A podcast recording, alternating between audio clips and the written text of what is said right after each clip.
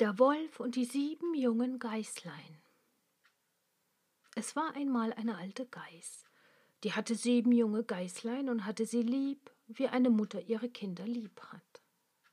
Eines Tages wollte sie in den Wald gehen und Futter holen, da rief sie alle sieben herbei und sprach Liebe Kinder, ich will hinaus in den Wald. Seid auf eurer Hut vor dem Wolf. Wenn er hereinkommt, so frisst er euch alle mit Haut und Haar.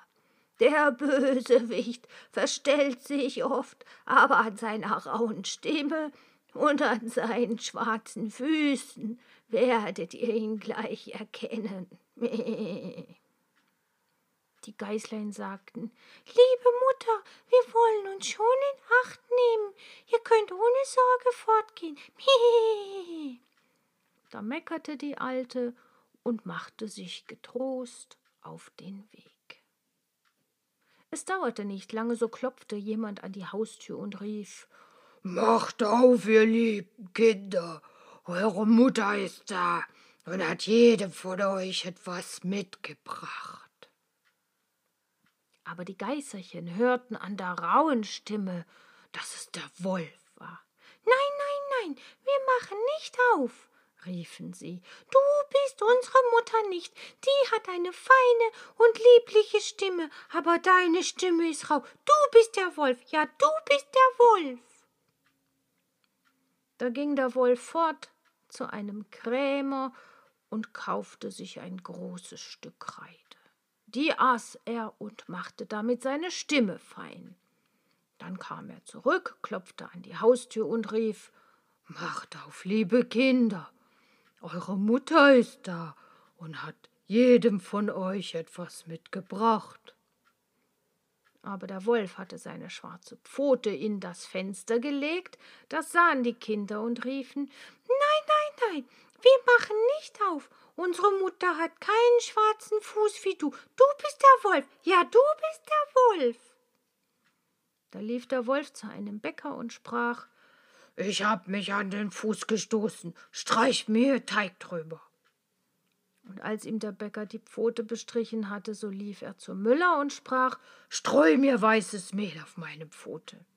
Der Müller dachte, ja, der Wolf will einen betrügen und weigerte sich, aber der Wolf sprach Wenn du es nicht tust, so fresse ich dich.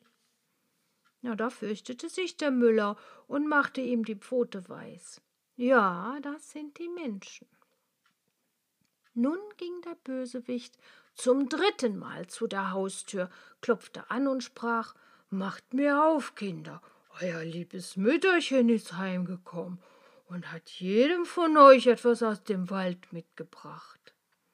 Die Geiserchen riefen Zeig uns erst deine Pfote, damit wir wissen, dass du unser liebes Mütterchen bist. Da legte er die Pfote ins Fenster, und als sie sahen, dass sie weiß war, so glaubten sie, es wäre alles wahr, was er sagte, und machten die Tür auf. Wer aber hereinkam, das war der Wolf. Sie erschraken und wollten sich verstecken. Das eine sprang unter den Tisch, das zweite ins Bett, das dritte in den Ofen, das vierte in die Küche, das fünfte in den Schrank, das sechste unter die Waschschüssel, das siebente in den Kasten der Wanduhr. Aber der Wolf fand sie alle und machte nicht langes Federlesen, eines nach dem andern schluckte er in seinen Rachen. Nur das Jüngste in dem Uhrkasten, das fand er nicht.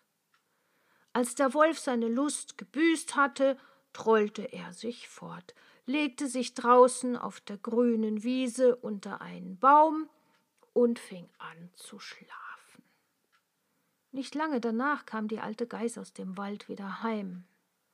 Ach, was musste sie da erblicken? Die Haustür stand sperrweit offen. Tische Stühle und Bänke waren umgeworfen, die Waschschüssel lag in Scherben, Decke und Kissen waren aus dem Bett gezogen. Sie suchte ihre Kinder, aber nirgend waren sie zu finden. Sie rief sie nacheinander bei Namen, aber niemand antwortete. Endlich, als sie an das Jüngste kam, Da rief eine feine Stimme Liebe Mutter, ich stecke im Urkasten. Sie holte es heraus, und es erzählte ihr, dass der Wolf gekommen wäre und die anderen alle gefressen hätte. Da könnt ihr denken, wie sie über ihre armen Kinder geweint hat. Endlich ging sie in ihrem Jammer hinaus, und das jüngste Geißlein lief mit. Als sie auf die Wiese kam, so lag da der Wolf an dem Baum und schnarchte, dass die Äste zitterten. Sie betrachtete ihn von allen Seiten und sah, dass in seinem angefüllten Bauch sich etwas regte und zappelte. Ach Gott, dachte sie, sollten meine armen Kinder, die er zum Abendbrot hinuntergewürgt hat, noch am Leben sein. Da musste das Geißlein nach Haus laufen und Schere, Nadel und Zwirn holen.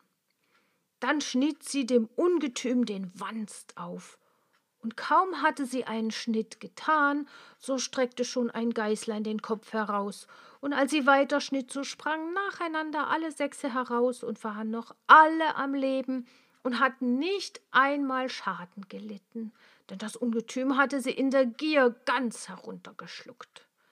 Das war eine Freude. Da herzten sie ihre liebe Mutter und hüpften wie ein Schneider der Hochzeit hält. Die Alte aber sagte, Jetzt geht und sucht Wackersteine, damit wollen wir dem gottlosen Tier den Bauch füllen, solange es noch im Schlafe liegt. Mäh. Da schleppten die sieben Geißerchen in aller Eile die Steine herbei und steckten sie ihm in den Bauch so viel sie hineinbringen konnten. Dann nähte ihn die Alte in aller Geschwindigkeit wieder zu, dass er nichts merkte und sich nicht einmal regte. Als der Wolf endlich ausgeschlafen hatte, machte er sich auf die Beine, und weil ihm die Steine im Magen so großen Durst erregten, so wollte er zu einem Brunnen gehen und trinken. Als er aber anfing zu gehen und sich hin und her zu bewegen, so stießen die Steine in seinem Bauch aneinander und rappelten. Da rief er Was rumpelt und pumpelt in meinem Bauch herum?